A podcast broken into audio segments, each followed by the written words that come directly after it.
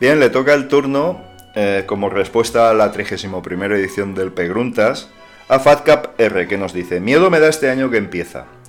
Subirá el IRPF, la seguridad social, los seguros obligatorios para seguir trabajando como autónomo. Todo menos los precios de facturación. ¿Qué sale más económico fiscalmente, crear empresa o ser autónomo? Sé que la pregunta es amplia, mejor así va dirigida a todos los gremios. Hombre, para esto hay que ser un especialista y seguramente tampoco eh, sería algo eh, definitivo. Es decir, eh, vale, el problema aquí, el problema en este país, y te voy a dar mi punto de vista, ¿vale? Es que se ha taiwanizado mucho, las se han taiwanizado mucho las condiciones laborales de los trabajadores. ¿Y eso en qué repercute? pues repercute en que la gente tiene menos dinero para gastar. Bien, me explico. Eh, España es un país de pymes, de pequeñas y medianas empresas. Es eh, eh, la inmensa mayoría de empleadores de este, país son pequeñas y medianas empresas, incluyendo autónomos entre ellos. ¿De acuerdo? Muy bien.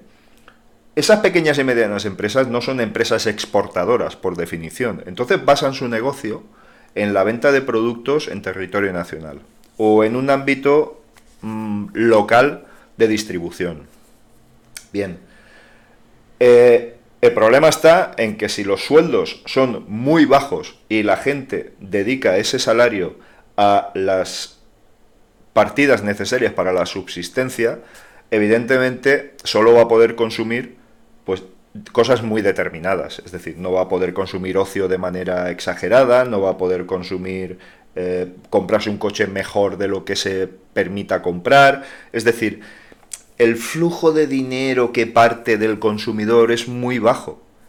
Entonces, hay numerosísimos estudios, eh, tampoco me gustaría entretenerme ahora buscándolos y tal, pero hay numerosísimos estudios en los que, por contra de lo que parece, cuando se hace una subida del salario mínimo, por ejemplo, como, ha hecho el, gobierno en funciones, ¿no? ha hecho el gobierno recientemente, eh, no es malo para la economía, porque la gente gasta más dinero, ¿vale? Entonces se recaudan más impuestos, etcétera, etcétera, etcétera. Entonces, el balance es más favorable para la economía general. Y, no es ninguna incongruencia lo que te estoy diciendo, es que está más que comprobado, ¿de acuerdo?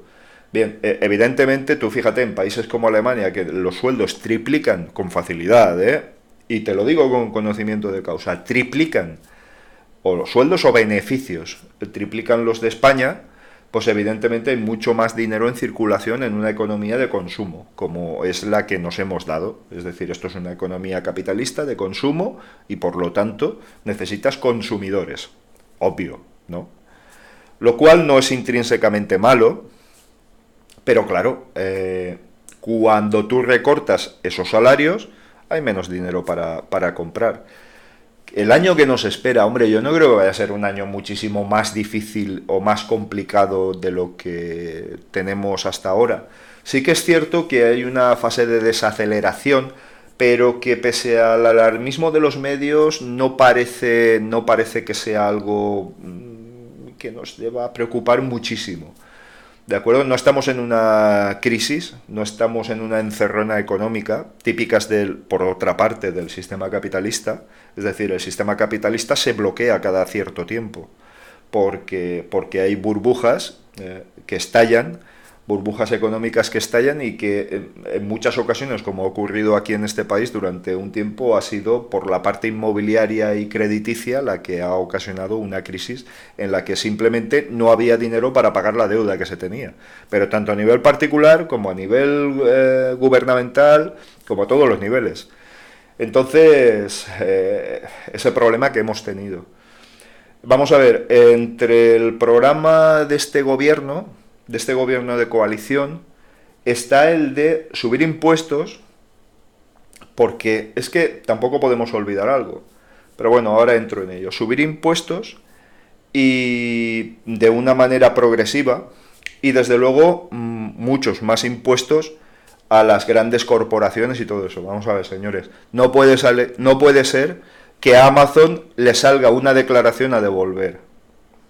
Eso no puede ser. Vamos, no puede ser. Tiene que tributar en este país. Pero es que además saltándose a la torera y pasándose por el arco del triunfo toda la reglamentación laboral de este país. Como por ejemplo poner a la gente como falsos autónomos a repartir paquetes con sus coches particulares. ¿Vale? Sin ningún tipo de seguridad, sin ningún tipo de, de control, nada.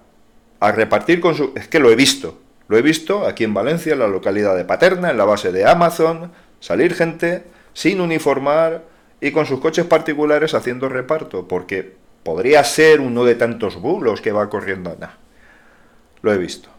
Bien. Em, estas grandes corporaciones podrían dejar una cantidad de dinero tremendo, ¿de acuerdo? Entonces, y al hilo de esto, menos donaciones, menos donaciones a seguridad social y tal, y más pagar los impuestos en este país. ¿De acuerdo? o las dos cosas, que no, una cosa no es excluyente de la otra. Pero no queramos lavar la imagen de nuestra falta de pago de impuestos en este país con unas donaciones espectaculares. ¿De acuerdo? No sé si me entiendes por dónde voy. Entonces, o por lo menos que sea el Estado el que gestione esas donaciones. Entonces, eh, que no sean las grandes corporaciones. Bueno, te lo voy a decir, ¿vale? Pues Amancio Ortega. Muy bien. Ahora dona 500 máquinas para la lucha contra el cáncer. Joder, qué bueno. Sí, sí, sí, sí, sí. Pero eso que lo gestione la sanidad española, ¿eh? Que no lo gestione una gran corporación, porque Amancio Ortega es Inditex, ¿de acuerdo?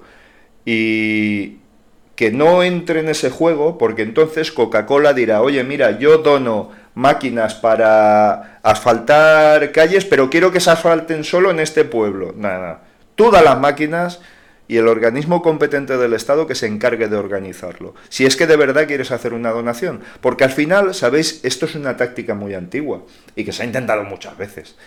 Las grandes corporaciones, poquito a poquito, van captando parcelas de poder y de influencia en diversas áreas del Estado. Y eso no se puede permitir. Por lo demás, el hecho eh, conciso y concreto de donar algo me parece bueno todos deberíamos hacerlo, todos. Pero cuidado con las segundas intenciones. Y desde luego, mm, mucho cuidado porque yo veo más práctico que se paguen los impuestos aquí antes que, que se donen otras cosas. Corporaciones y grandes fortunas tienen que tributar en este país. ¿De acuerdo? Eso es mm, ineludible y hay que conseguir que se haga. Por lo demás, los impuestos son necesarios. El problema, el problema de esto es que es un círculo vicioso, ¿sabes?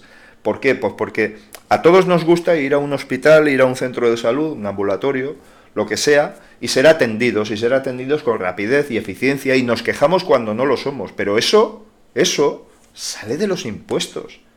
A mí, toda esta gente que dice, en cuanto llegue al poder voy... Pero ojo, digo aquí como digo en Hawái, me da lo mismo.